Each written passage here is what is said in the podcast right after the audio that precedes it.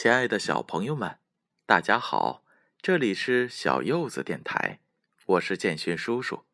今天建勋叔叔要给大家带来的故事名字叫做《大灰狼咕噜之羞耻的秘密》。这本故事呢是由未来出版社出品的。小朋友们，你们准备好听故事了吗？大灰狼咕噜。之羞耻的秘密。大灰狼咕噜一点儿也不喜欢自己的妈妈，很奇怪吧？因为他的妈妈是黄鼠狼。更羞耻的是，伙伴们都知道了这件事儿。咕噜的妈妈是黄鼠狼，黄黄鼠狼。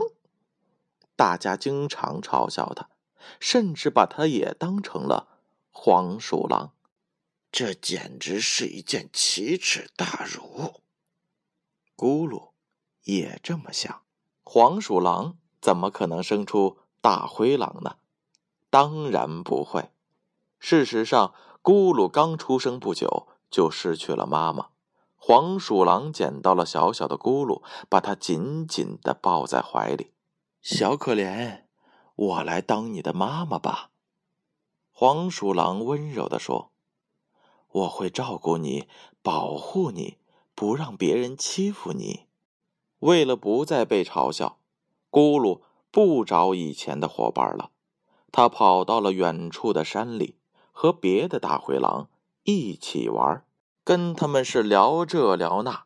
但他从来不说自己的妈妈是黄鼠狼。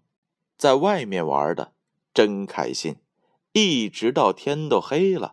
咕噜才想起要回家，他不知道，其实妈妈一直悄悄的跟在他身后，保护他，关心他。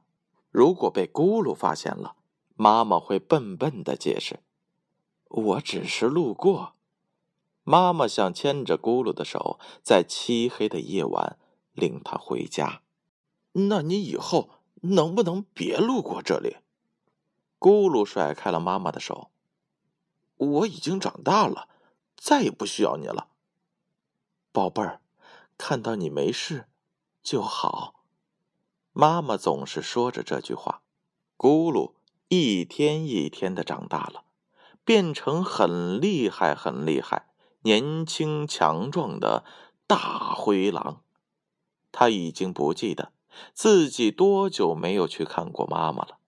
只记得和别的大灰狼打架，每次他都打赢了。就这样，咕噜变成了这座山里狼群的首领。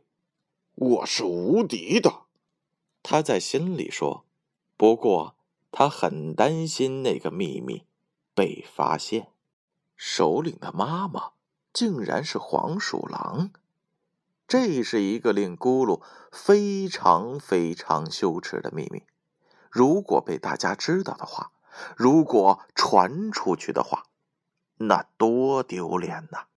有一天，咕噜收到了临近山头上头狼的挑战书，明天在山下决斗。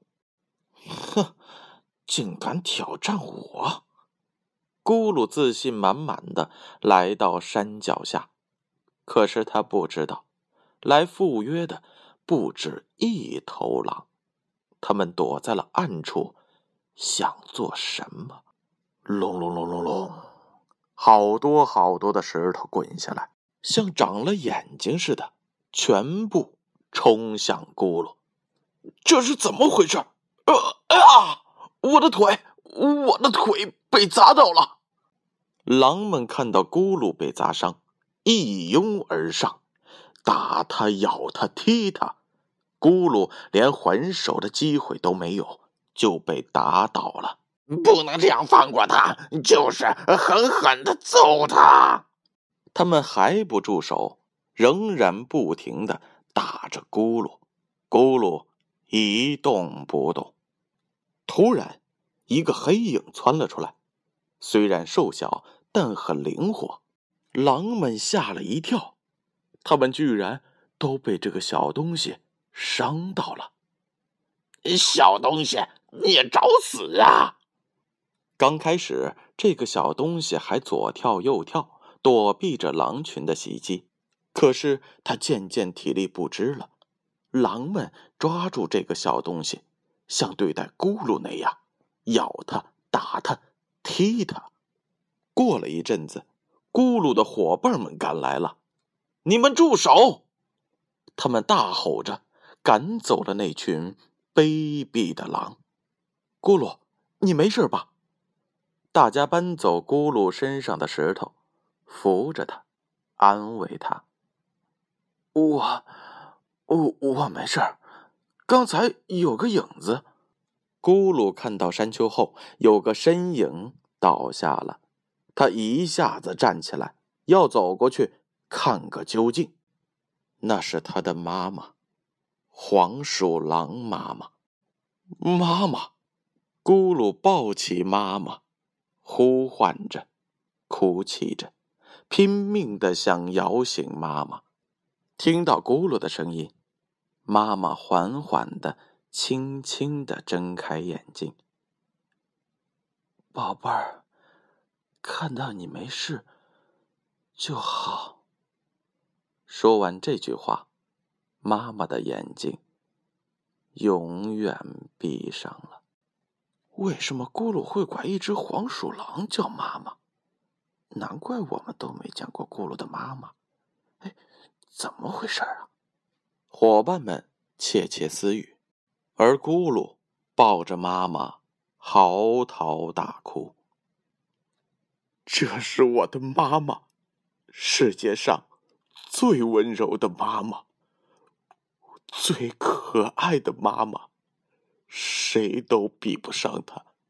她一直都在我身边照顾我、爱护我。她是我的黄鼠狼妈妈。从那一天起，咕噜再也不觉得这是羞耻的秘密了。他会告诉所有人：“我的妈妈是黄鼠狼。”故事讲完了，接下来是妈妈导读。孩子到了一定的年龄，逐渐开始社会交往，对人生有了一些模糊的认识，虚荣心、攀比心、自卑心、从众心等等，都可能遮蔽孩子的心灵。让他们看不到真正的爱，就像故事中的咕噜一样。现在的孩子生活在更加复杂的社会中，怎样消除外界因素对成长造成的不良影响？做父母的需要智慧，承认并正视现实的差异，才能拥有精神丰富的温暖人生。作者寄语。孩子的心灵应该有一个基石：善良、爱、希望和梦想。我想把这些长久以来一直思考的东西融入了自己的绘本，它便具有了感人的色彩。今天的故事就是这样了。欢迎关注我们的公众号“小柚子童书”。如果小朋友们希望建勋叔叔把你喜欢的故事读出来，可以在我们的公众号后台留言，并把书籍的封面拍照发给我们。小柚子童书，为最美的童年选最好的书。小朋友们，晚安。